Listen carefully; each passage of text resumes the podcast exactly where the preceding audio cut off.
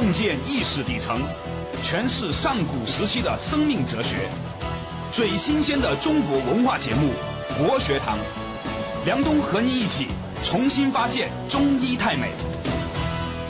是的，重新发现中医太美。大家好，欢迎收听今天的国学堂。仍然，梁冬是和徐文斌老师一起和大家分享《黄帝内经·素问之四气调神大论篇》。在较早之前呢，我们也分别谈到了春三月、夏三月、秋三月。今天呢，应该谈冬三月。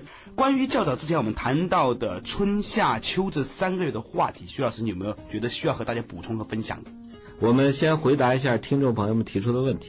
有一个朋友挺逗，说徐老师，你跟梁冬做节目谈的挺愉的吧？啊，两个人如果谈的嗨了，谈的很尽兴啊，很动心，很动神，那个一个汉字来表示，呃，是从哪个词？悦，悦哈，喜悦的悦。因为旁边是说嘛，对嘛，对。哎，你看它边上那个字叫对，按卦象来讲呢，对主口舌，嗯，所以我们说话的说。对，哎，言字旁一个对，我们阅读的阅，门字里面一个对，把通过说话把人说高兴了，通了心了。你看悦是一个呃对，边上一个竖心旁，这叫悦。嗯，我们现在就是乱用古汉字，经常说赏心悦目，悦目另有一个词，比如说把人看东西看得着迷了，看高兴了，那个字叫怡。对，啊，就是竖心旁一个那个台嘛，呃，不是那个竖心旁一个台是吃高兴了啊。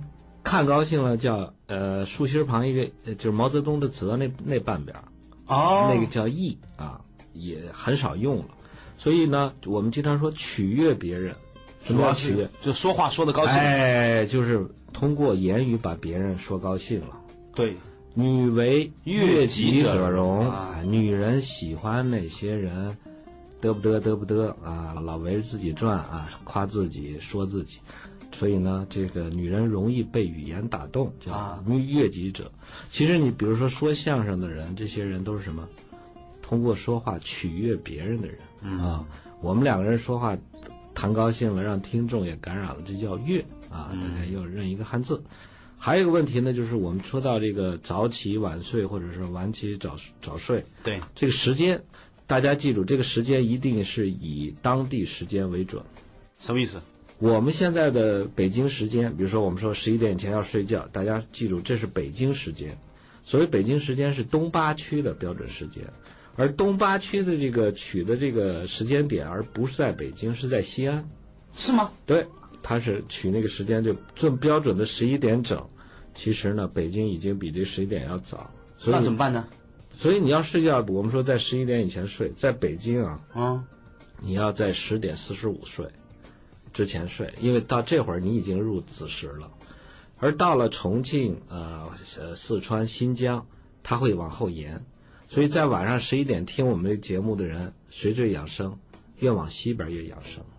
那所以我们还建议大家可以在网上听一部分，是吧？对，所以这个时间呢，一定是以当地时间为准。所以很多人说，呃，自己说算命啊，算八字，说我生在几点几点，您那个时间是北京时间。我一定要问什么呢？你出生在哪儿？对，通过出生在哪儿，我们再加减，然后取它当地那个标准是这样。呃，算八字当然不科学啊。我们就说，你要是说真信这东西，去取这个时间，应该是这么取。对，古人测定这个时间很简单，就是我们说的那个龟啊，立一个杆子，然后看那个日的影，到哪儿时时间是最短，到哪儿的长度最短，那个就是正午。对，十二点。所以呢，一定要取当地时间，大家加减呃去算，这就是我们想回答的几个问题。好，开始进入今天的冬三月。冬三月，此谓闭藏。嗯啊，我们经历了春生、夏长、秋收，到了冬天呢，就该强调两个原则，叫冬天要避藏。对，所谓闭呢，是从字面上意意思是什么？把门窗关起来。嗯，夏天嘛，为了通风啊，开窗开门。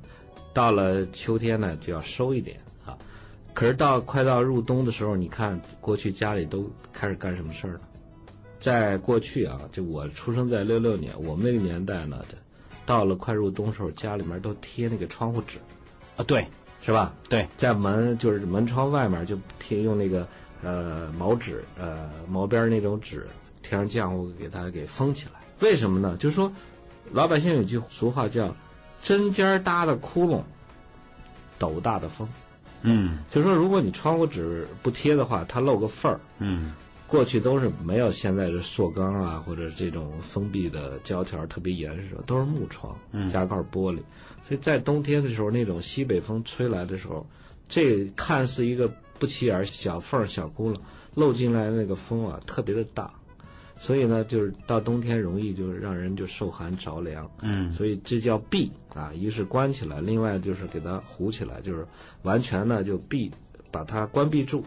在我们我记得我小时候，我老家这个大同还比较冷，到冬天我们那个窗户啊都是那个结特别厚的冰。嗯，所以在冬天上，我们除了封闭这个窗户缝以外呢，到晚上睡觉的时候，还在窗户外面摆一个棉帘子。棉布做帘子给它蒙在这个窗户外面，这样里面睡觉呢就很暖和。到现在全球变暖，我我一看也不用那个，这就叫避啊，这是第一个字叫避。第二个叫藏，嗯，藏比那个避呢就程度更深了一点啊。这个藏包括藏几个问题，一个是藏自己的身体，嗯，啊身体不要暴露。啊，另外呢，还包括下面我们要强调要藏自己的意志和自己的心神啊，就是我有什么想法，我到这个严酷的冬天，我轻易不外露啊，所以它两个字避藏，对，词为必藏，它就是其实我觉得微言大义哈，它一个字里面包含了也有精神的，也有自己身体的身心啊，身心的这种收敛啊，对，呃，比收敛要重，收敛是秋天嘛，哎。那我想问的问题就是说，所谓的闭藏就是怎么？比如你藏把神藏在这个心里面，它是它有没有说具体落在哪个地方呢？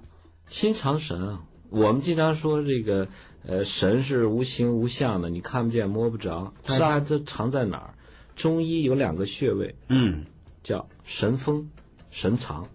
封就是封闭的封啊，封土的那个封，信封那个封是藏就是我们刚才说这个闭藏的藏。哎，这两个穴位有什么用呢？这两个穴位就是藏神的地儿。这两个东西都是进针的穴。哦，我说一下它的部位，你就知道它在哪儿。嗯，就在我们胸腔正中。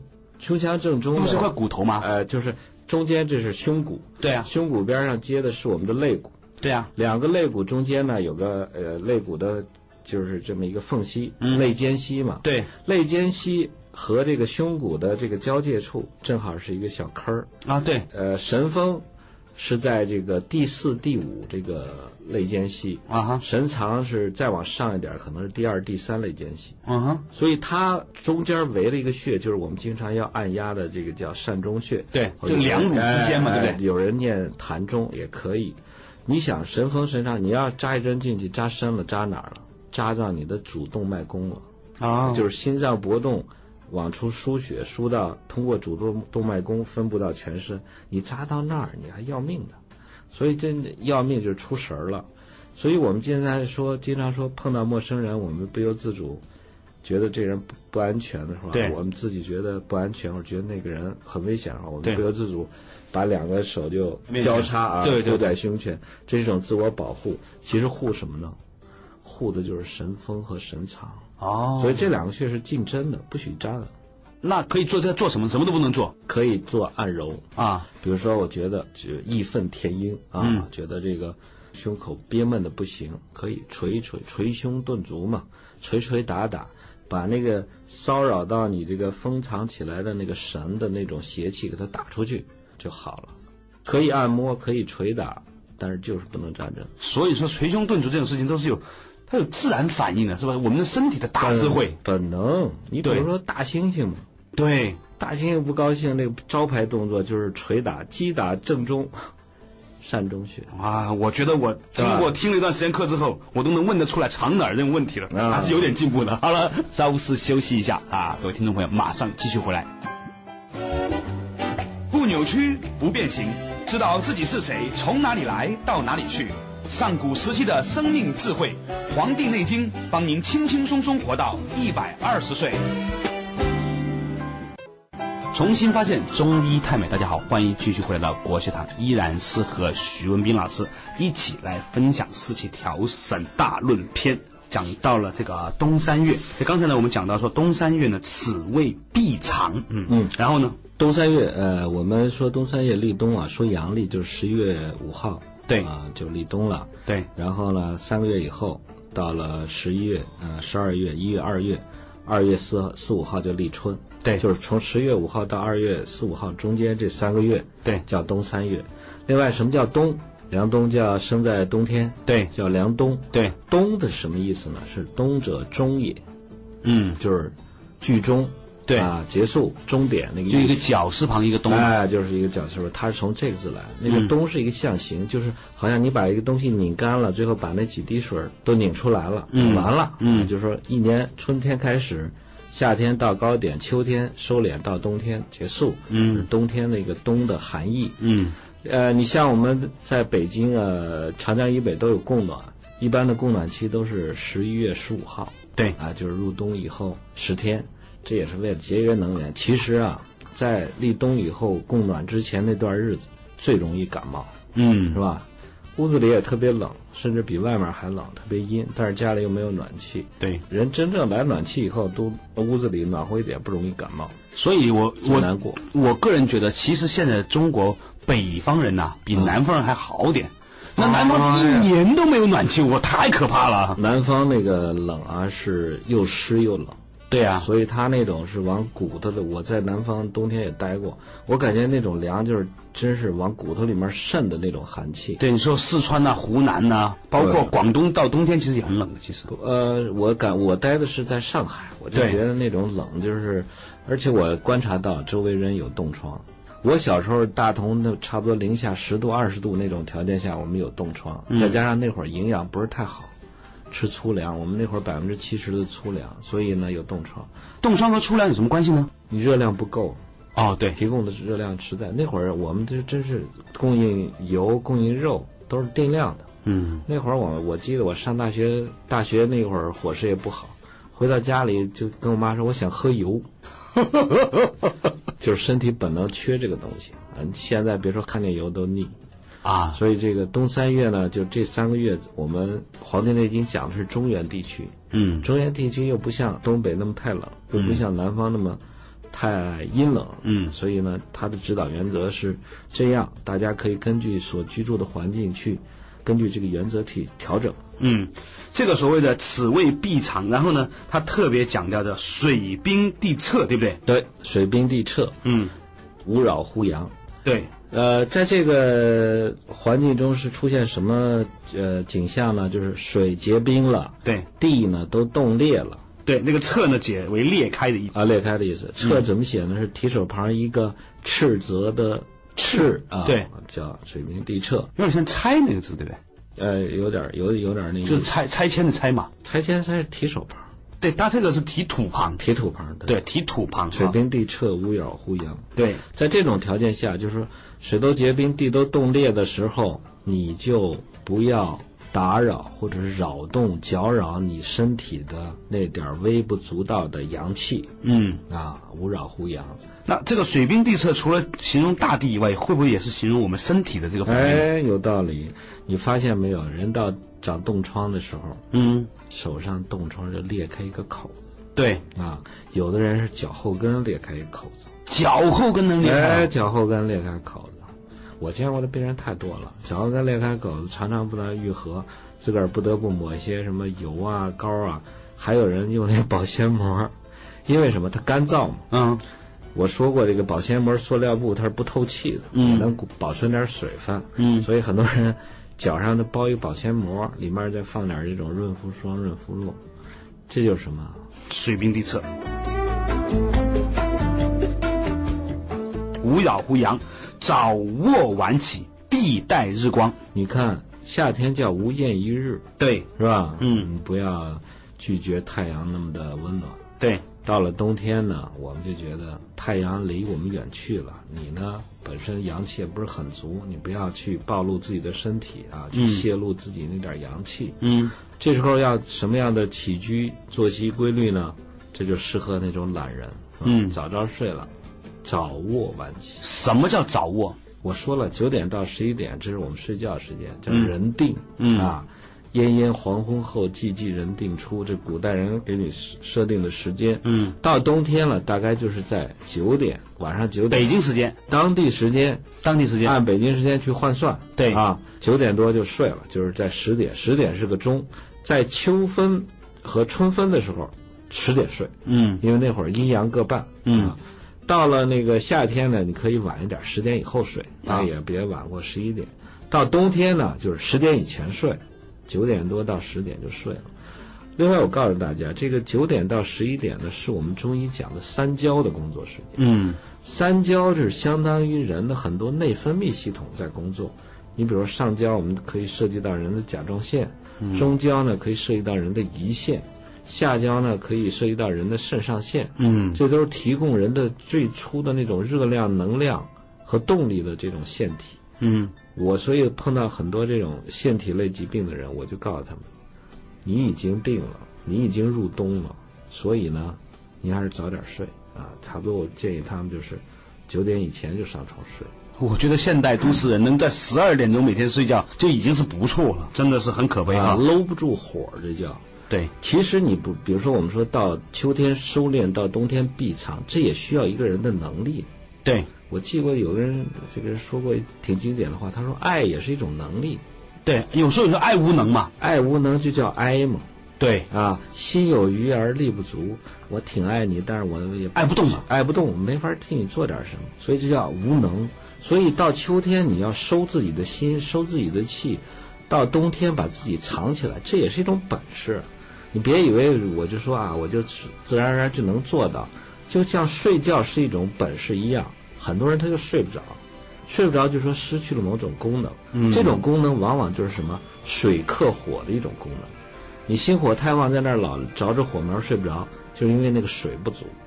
到了冬天了，我们讲闭藏，其实就是说去让这个肾的功能去强大，让它的水充盈的时候。嗯，很多人就像开车光有那个加油的，没有刹车一样。嗯，那个刹车。你也得有刹有刹车的动力，有那刹车油的润滑，你才能刹住。很多人就刹不住车了。那如何能够做到这个肾水比较充足呢？就是说你要善于利用天时。嗯，到了冬天的时候，其实老天爷开始眷顾你的肾的功能的时候，嗯，让它加强的时候，你要如果遵循着这种《黄帝内经》的教诲，你说，哎，我要有意识的去避、去藏啊，去不暴露。去早睡，去晚起，其实你这么做都是在养你的肾啊。在《易经》里面那个乾卦，它讲的这个有飞龙在天，然后最后是亢龙有悔和那个群龙无首，最后那个龙又回来，是不是指的就是这种阳火？哎，它重回，哎，它就是一个从萌动，我们叫端，嗯啊，经常大家是要过端午节，对，端午节其实是两个日子，端是那个阳气萌动的那个时候，叫发端，开端，嗯哼，午是什么？如日中天，对，还到了午了。然后它还有什么？就是上九潜龙勿用。它到了一种需要自己蛰伏潜藏的时候，那也是他生命的一部分。嗯，谁一辈子就是一股劲火箭升天，出出出就往上窜，火箭窜到一定程度，它也得掉，是吧？嗯，你要善于利用天时来达到自己养生、养长、养收、养藏的这个目的。很多人都是现在跟天地对着干，天亮了睡。天黑了闹，早卧晚起，那是晚到什么时候呢？晚起，你下一句话接上了，必待日光。对，就是太阳出来的时候才才算晚起，是吧？嗯。什么时候天亮了，什么时候起？嗯啊，鸡叫的可能很早，就是天还没亮，鸡就叫了。但是这是什么？秋天说了，夜卧早起，与鸡俱兴，这是秋天。嗯。到了冬天，鸡叫了你也别起。嗯。必带日光。但是我看到很多人现在什么，一说就要自己要锻炼，要运动，然后就大冬天早上起来就摸着黑就出去了，就就开始去跑步，然后要还跑到自己出汗，我就一种很同情、很可怜的目光看这些人。我是没看见的，因为那个时候我还没起床呢。对，好，稍事休息一下，马上继续回来。国学堂重新发现中医太美。每周六周日晚十一点到十二点。梁冬和您一起打通身体奇经八脉，探讨上古时期的生命哲学。这里是中国之声最新鲜的文化节目《国学堂》。重新发现中医太美，大家好，欢迎继续回来的国学堂，依然是和徐文斌老师一起来分享这个四气调神大论篇。刚才我们讲到了冬三月，慈为必藏，水冰地侧，无扰乎阳，早卧晚起，必待日光。后面有句话呢，叫做使志若浮若逆，若有失意，若即有得。哎，冬天是干嘛的季节呢？冬天是关爱自己的季节。嗯，春天生，夏天长，是吧？这都是把自己的储存的精气能量往出释放、奉献啊，哎，奉献的时候。嗯，你比如说到夏天，《黄帝内经》说了：“若有爱在外。”对，哎，把你的爱是从心起的啊。对，繁体繁体字内爱有个心，把自己的心气、心神啊流露出来。嗯，就是不要这个遮遮掩掩的，尽情表现。那都是奉献。嗯，冬天从秋天收开始，嗯，其实就是开始照顾自己了。嗯，到冬天更是什么？嗯，发自内心的去关爱自己。嗯，啊，不要张牙舞爪，不要暴露啊，这叫什么？使志志，我们讲过是自己的记忆和自己的志向。嗯啊，春天是什么？以始志生。对啊，夏天是流露，到冬天是什么？让它。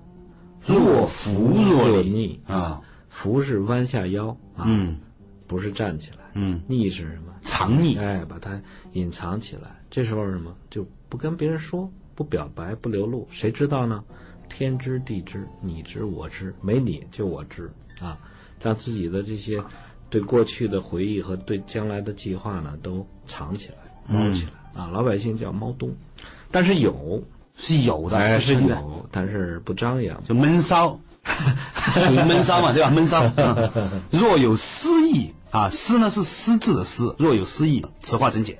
这个私啊，我们现在把私当成个贬义词，嗯啊，一说就要大公无私啊，嗯要忘我，要无私，要奉献，嗯。但是话说回来，如果这个人没有私的话，他也没法奉献啊。对，先得有，是吧？对。所以呢，公和私是相对的。没有私，也没有公，没有关爱自己，也没有关爱别人。对我始终认为，一个不自爱的人，嗯，没法爱别人，谈不上爱别人。对，爱出来的也是假的，嗯，而且让你感觉到不舒服。那会儿他们老问我这个这个命题，就说你妈跟你媳妇儿都落到河里了，嗯，呃，比如说和你啊，你们三人划船，你先救谁？我的回答，先救自己。你会不会游泳？你要不会游泳，你救谁呀？对不对？你能力有多多大有多小？你如果能力就够救你自己，那先把自己救出来。嗯，如果你能力有余，谁离得近你就救谁。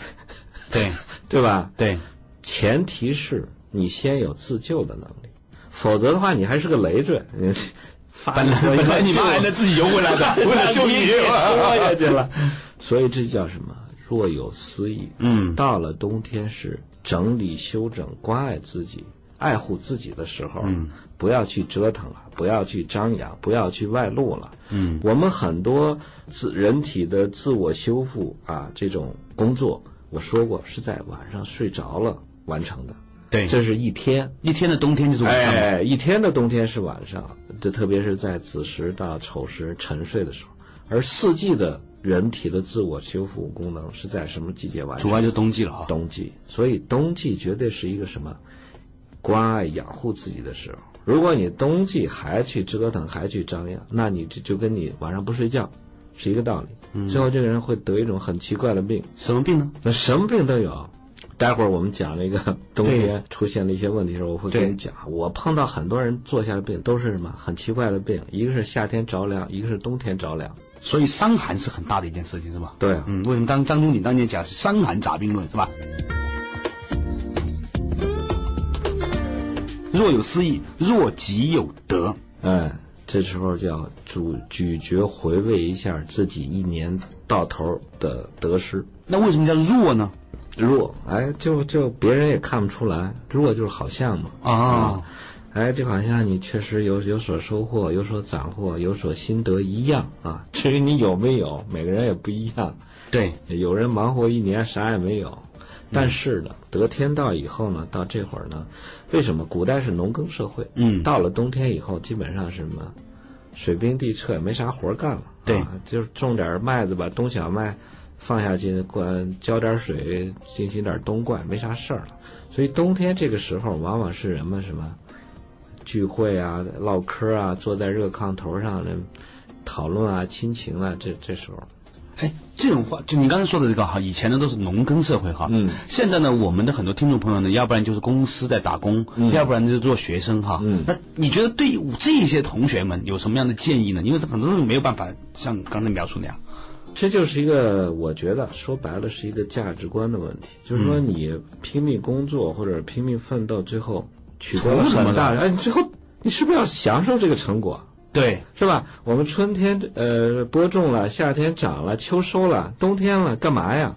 是不是是去去品尝？去 enjoy，去去享受这一切，对对，数数票子，数数票。哎，我见很多人，这他最最高兴的事儿就是他也不存银行啊，因为他看到那个存折上数字他没感觉，对，他相信那种有形有质的东西，所以就存票拿出来数，我觉得挺好。我觉得很好，我也觉得。这是一种行为艺术，也是一种身心治疗。对，所以冬天是应该享受自己一年。辛苦所得的时候，就像你晚上酣然入梦啊，是你对你一天辛劳的这种呃安慰和回馈一样。很多人他其实属于一种无意识状态，是他觉得他应该这么做啊。你干嘛去？冬天了，我们要穿的厚衣服，要穿的暖和一点。嗯。家里呢要生上火，现在都变成暖气了，嗯是吧？去寒救温。这时候怕的是什么？冬天是严冬一样残酷无情啊。冬天是基本上没有什么生机的，嗯，白雪茫茫啊，天寒地冻的。这时候人作为一个生物，活在这个本来不应该有任何生机的这个世界里，靠的是什么？靠的就是这一点，能够驱寒救温。它叫或者叫无屑皮肤，三点水一个世界的世啊，无屑皮肤。这就是呃夏天要尽情的叫开泄皮肤，让自己毛汗孔要开放，要出汗，嗯，要流露出自己的热情。到冬天呢，绝对不能再让毛汗孔开放了。对啊，这个泄呢，就是我们说无心能量的流失，叫三点水一个世界的事。嗯，无泄皮肤，皮肤我们讲皮和肤不一样。对，皮是我们身体的表皮。对，肤是什么呢？皮下组织，皮下皮下脂肪。对啊，我们经常说肤如凝脂。对，我见过很多人因为减食啊、减减肥啊，就是节食啊，把自己瘦的最后就剩下皮包骨头，皮下没有脂肪了。你拎他的皮啊，就是一拎皮就起来。你要找一个健康人，厚墩墩人，你的皮捏不起来。为什么？他皮下都是脂肪。嗯啊，这种人呢，就是把自己的皮呃脂肪就是减掉，最后就特别容易受到这种外邪的侵袭。另外呢，人的脂肪也是我们精髓的一种半成品。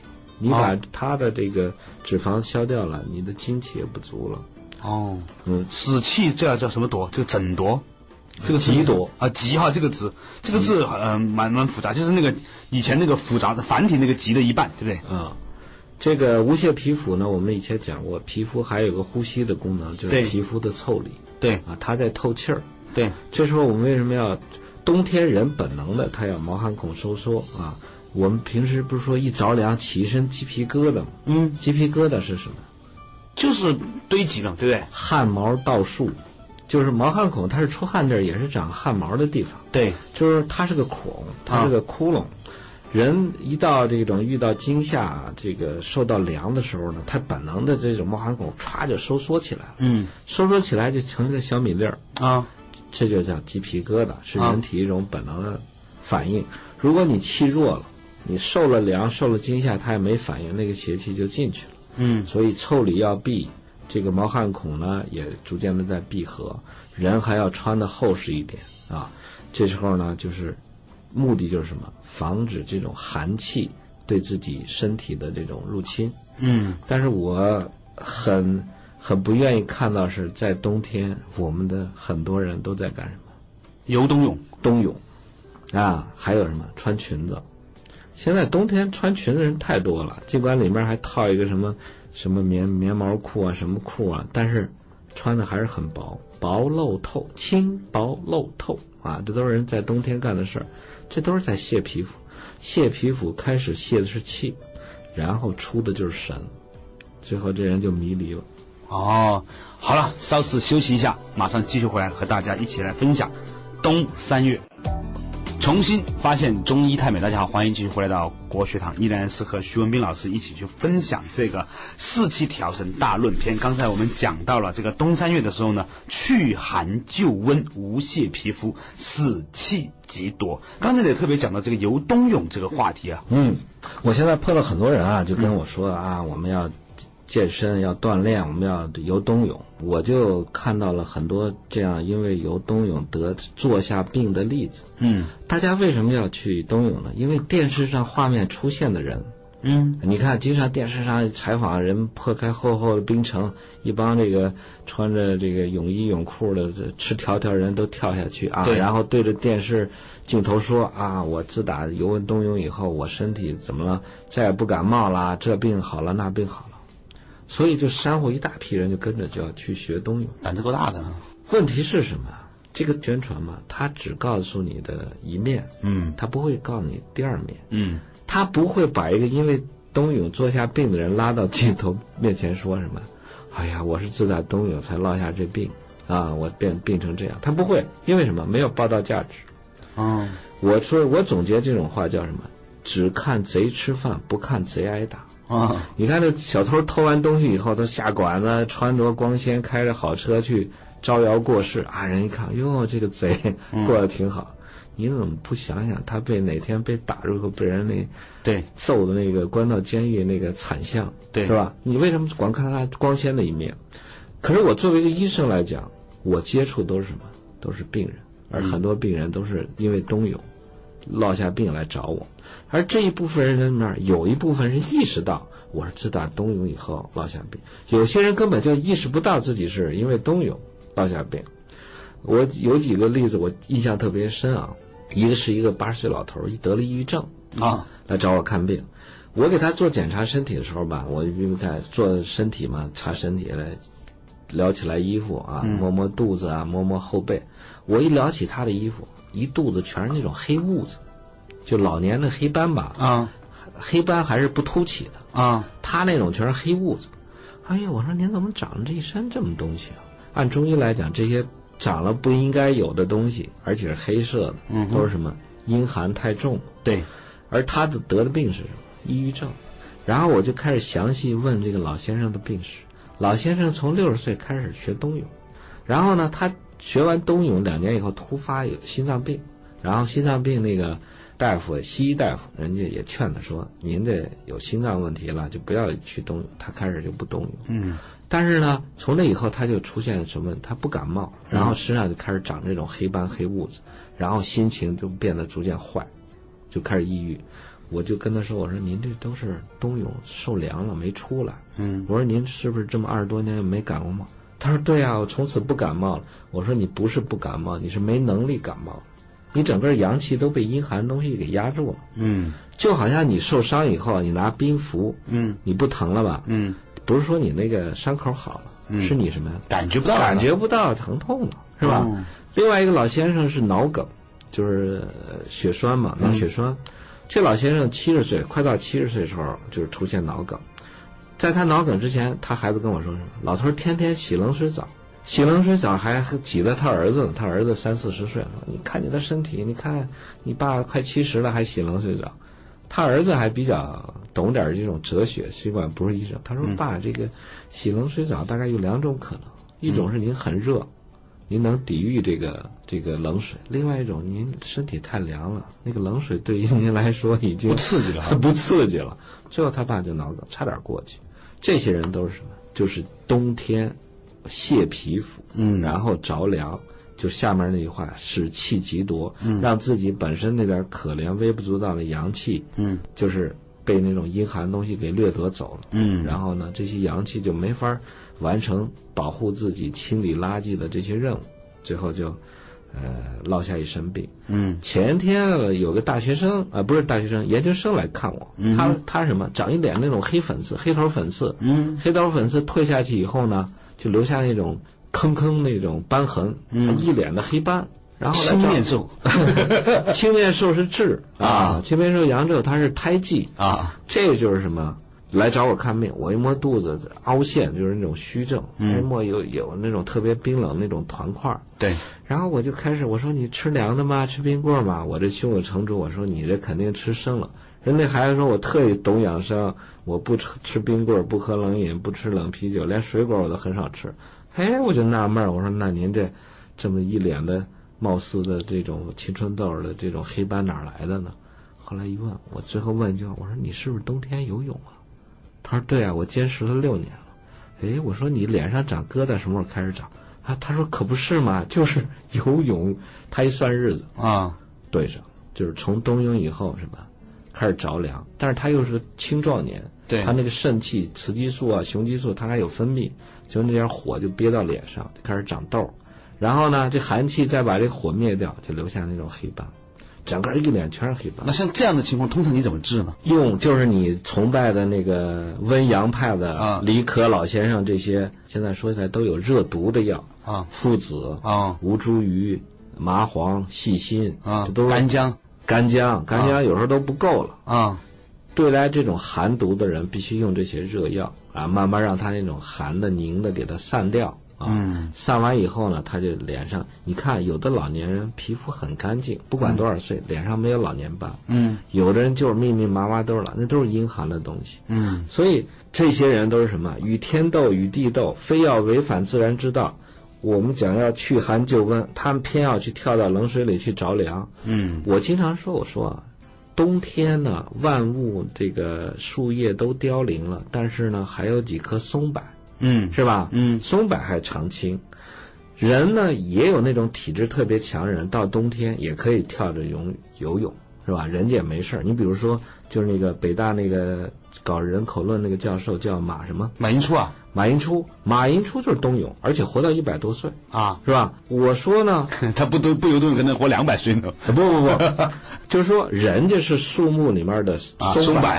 您在冬泳之前，先摸摸自个儿的身体，了解您是松柏吗？啊，您是松柏，您去冬泳；您要不是，那还是悄悄把叶子落了，把自己裹严实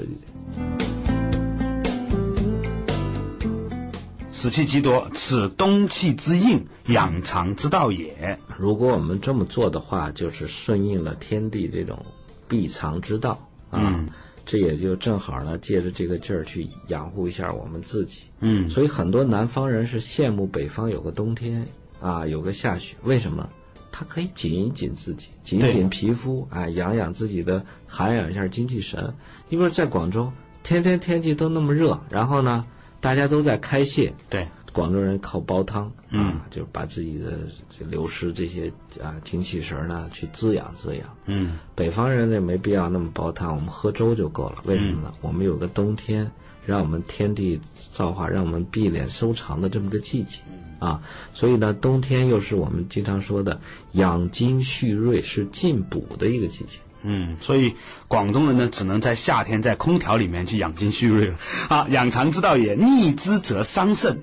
啊，春为尾绝，对不对？嗯啊，如果你违反了冬天的养藏之道的话，你还在开泄，这就叫漏精。嗯，漏精的几种表现，一个是出汗，嗯，一个是小便里面有这种血糖和蛋白。嗯，如果血糖和蛋白都没有的话，它小便会出现浑浊，或者出现好多好多那种泡沫。对，还有的人就会出现什么口水啊、鼻涕啊。眼泪啊，包括这种女性出现这种阴道分泌的白带特别多，男人甚至会出现遗精或者漏尿，这些都是冬天养藏的不好的一种表现。哦，如果你把精漏了的话，我们说水生木，对，春天是肝嘛，哇，肝万物生发的时候，所以到春天你这个肝气肝血就不足，你生发不起来，表现出来就是什么？萎厥。哦，萎是什么？筋肉就是我们说的给肌肉发力的那个筋和肌腱，它就发不起来力。对啊，阳痿。对，阳痿嘛，也是肝嘛，肝主中筋。对，这叫痿。另外叫厥，厥厥是什么？四肢厥逆。对啊，厥阴经。哎，就是这个气血倒流，一握手鬼手，手脚冰凉。嗯啊，睡一晚上这个被窝都暖和不过来那种人叫厥。哦，为什么？他就是说身躯或心脑的气血都不够用，他只好牺牲自己末端的血液循环、气血循环来保护自己。嗯，这就到春天他会发这个病。哦，逆之则伤肾，春为痿厥，奉生则少。哎，春天是养生嘛，嗯你就生不起来了，发不了芽儿。嗯啊，奉生则少。其实啊，徐老师，冬天的时候呢，很多朋友都在关心，那我们吃一点什么东西可以补一补呢？春生夏长秋收，到冬天开始享受胜利果实了。对所以正是进补进益啊，益就是利益的益。对所谓进补，我以前说过，补的意思跟现在人想的不一样。对铁锅漏了叫补，我们先把锅补住，不让它漏啊。对然后呢，再往锅里加水加肉，这叫益。对所以我们现在讲的冬天进补其实是进益的意思是啊。什么叫进益呢？就是我们要五谷为养，五谷是大家一年四季都要吃的啊。下面一句话叫什么？五畜为益，哦，就是吃血肉有情之品，去增益锦上添花。人活的说人非草木，孰能无情？是之所以有情，是因为什么？他吃这些动物的这种脂肪和蛋白、哦啊。如果你光吃素，这个人就什么很平静，对，所以吃斋念佛嘛。很平淡，没有激情，也没有欲望啊。你是走向开会啊一条路了啊哈叫叫食谷者会嘛。对，肉食者鄙，肉食者呢就有点低级趣味，但是呢 很有情很有义，啊有血有肉啊，对这么一个人。我们作为一个俗人来讲啊，咱们咱们就说也得吃点肉嗯啊，起码吃肉时候别有负罪感。啊对天地是个轮回。对这个羊吃草，虎吃羊，我们吃老虎，我们死了再被虫子吃，虫子再被这个草吃，它是个轮回。对啊，所以冬天是一个进补的季节。为什么呢？就是说。冬天人的阳气不散布在体表，回缩到体内，这时候呢，你吃进去的东西可以被充分的消化吸收。对，刚才我们讲到消和化，稍微休息一下，马上回来。您现在收听的是中央人民广播电台中国之声最新鲜的文化节目《国学堂》，辅佐中国文化发扬光大。是的，重新发现中医太美，仍然和徐老师一起去分享消化。刚才徐老师呢特别提到消化，那消和化有什么不一样呢？消呢，它是指物理变化，就是说你把一块肉，我们现在案板上给它切碎了，对啊，或者是剁成馅儿，就是大块变小块，对我们再拿自己的牙把它搅碎了，对是吧？到胃里面把它磨成肉糜，这整个过程都叫消。嗯什么意思呢？就是那个肉糜它还是猪，对它没变成人肉。对化呢，这个过程是在人的小肠里完成的，它靠的是我们的催化剂。什么叫催化剂呢？就是人体的那个消化酶。嗯哼，这个消化酶主要是由胰腺分泌的啊，有淀粉酶、有蛋白酶，还有分泌脂肪的酶。在这些酶的作用下呢，就把它转化成啥了呢？转化成人的蛋白或者脂肪了就。猪肉变人肉。猪肉变人肉，这叫化，这叫化学变化，是质的变化哦啊。所以在冬天，人人的阳气回缩以后呢，人胃的这种消的功能提高了，这种胰腺或者是我们说三焦的这种化的功能也提高了。这时候呢，吃进东西可以被充分的消化和吸收，然后人呢冬天就会觉得什么养精蓄锐，变得丰满粗壮一些。我一直以来以以来以为胃都是有这个消化功能的。胃也有，胃有胃酸，包括你吃进，我们上次说吃点馒头会觉得甜，吃点米饭会觉得酸。对之所以觉得甜，是因为唾液里面有个唾液淀粉酶，对它能把这种淀粉转化成这个糖糖分对哎，就是你觉得甜，这其实也是化了。对你就说口腔光是消吗？光是一个牙齿的这种切断和咀嚼磨碎吗？对切断、咀嚼、磨碎，这是消。对，唾液淀粉酶这个工作就是化，但是我们说大绝大部分的工作，嗯，是在化是在小肠里完成的，所以《黄帝内经》说：“小肠者，受成之官，化物出焉。”哦啊，胃是什么？这种传导之官，它是在磨碎啊。所以我们现在说我消化不良，我说您是消不良还是化不良？对啊，消不良的话，那您就细嚼慢咽。嚼是提高消的功能，慢咽是什么？给胃呢？胃也是个平滑肌，它也在蠕动，但是它蠕动有个节奏。你慢慢咽呢，它那个节奏一一张一合，一呃庚戌庚时这么一个传导过程，你给它一个缓冲。你要狼吞虎咽，咣咣咣全塞进去了，那胃一下被撑大了，嗯它蠕动不起来。这是我们老百姓讲的。如果你想提高它的化的功能，多吃一些这种发酵的东西。就是说你自己的酶不够用吧，你利用一些外界的微生物。酵母片，酵母片、酱汤，我们说那个发酵以后的酱、纳豆啊，还有什么酱豆腐、臭豆腐，还有我们做那个酒酿，哦，这都是经过发酵了。为什么说有人喝牛奶过敏，喝酸奶就不过敏？哦，酸奶就是发酵以后，是吧？有些人喝完绿茶肚子疼，喝完发酵以后的或者半发酵以后的乌龙，或者全发酵以后的红茶，它就不胃疼。这就是它那种微生物把它的性质给改变了，提高了，就是帮助你化了。哦，这就是消化啊。所以到冬天呢，我建议大家呢，就是尽可能的先补住漏洞，不让它漏，然后呢，多多的进一些这种滋补的东西。到冬天呢，最忌讳就是暴露自己的皮肤，然后去漏。哎，有一些朋友呢就不小心哈，就是漏到了，就是比如说冷到了，是吧？那怎么办？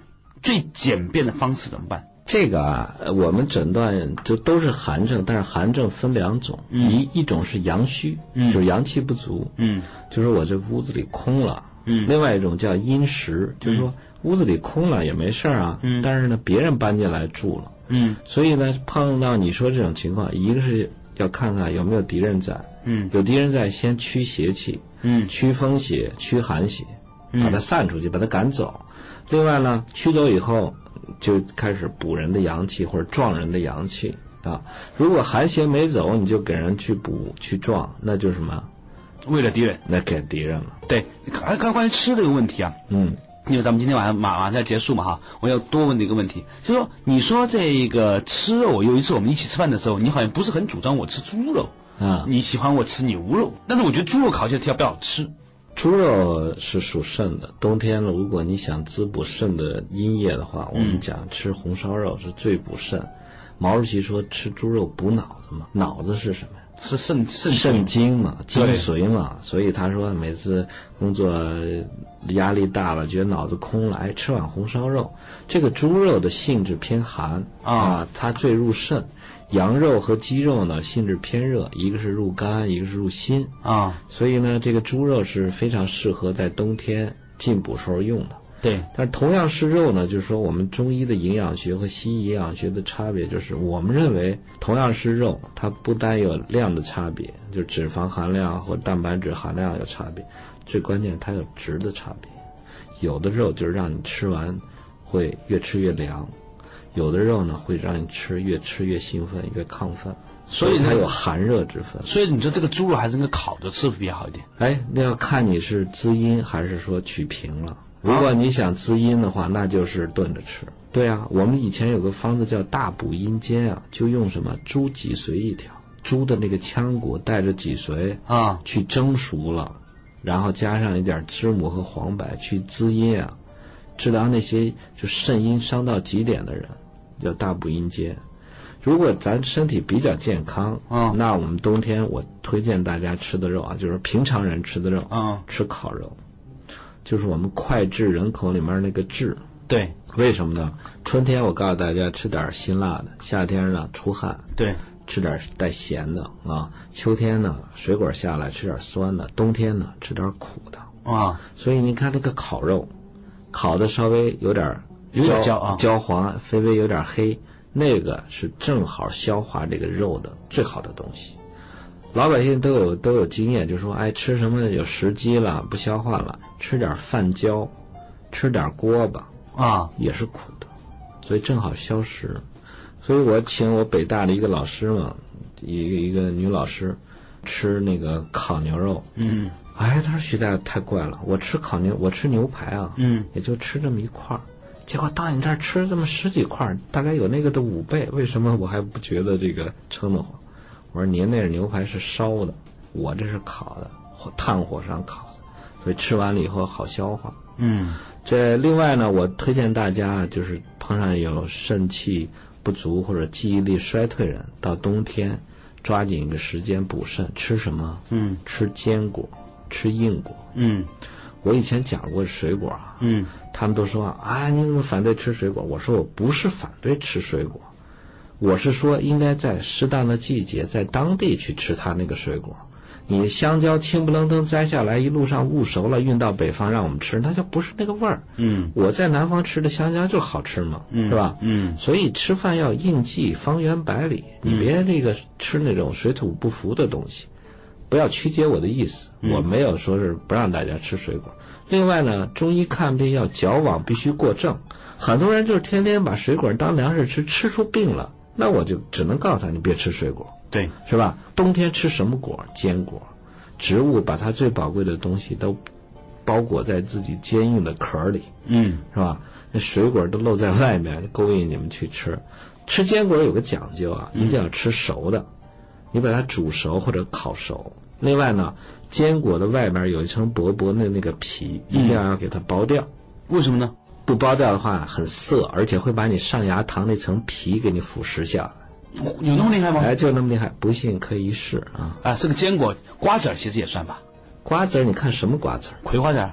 葵花籽儿和西瓜籽儿性质完全不一样。哎，有什么不一样？葵花籽儿就是热的，向日葵嘛。对，它是追逐着太阳走的，吸阳气啊。啊，所以你嗑完葵花籽儿就上火。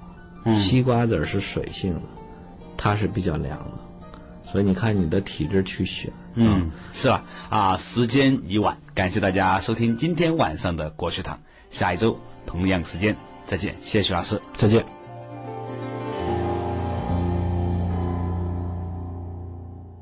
每周六周日晚十一点到十二点，梁冬和您一起打通身体奇经八脉，探讨上古时期的生命哲学。这里是中国之声最新鲜的文化节目《国学堂》。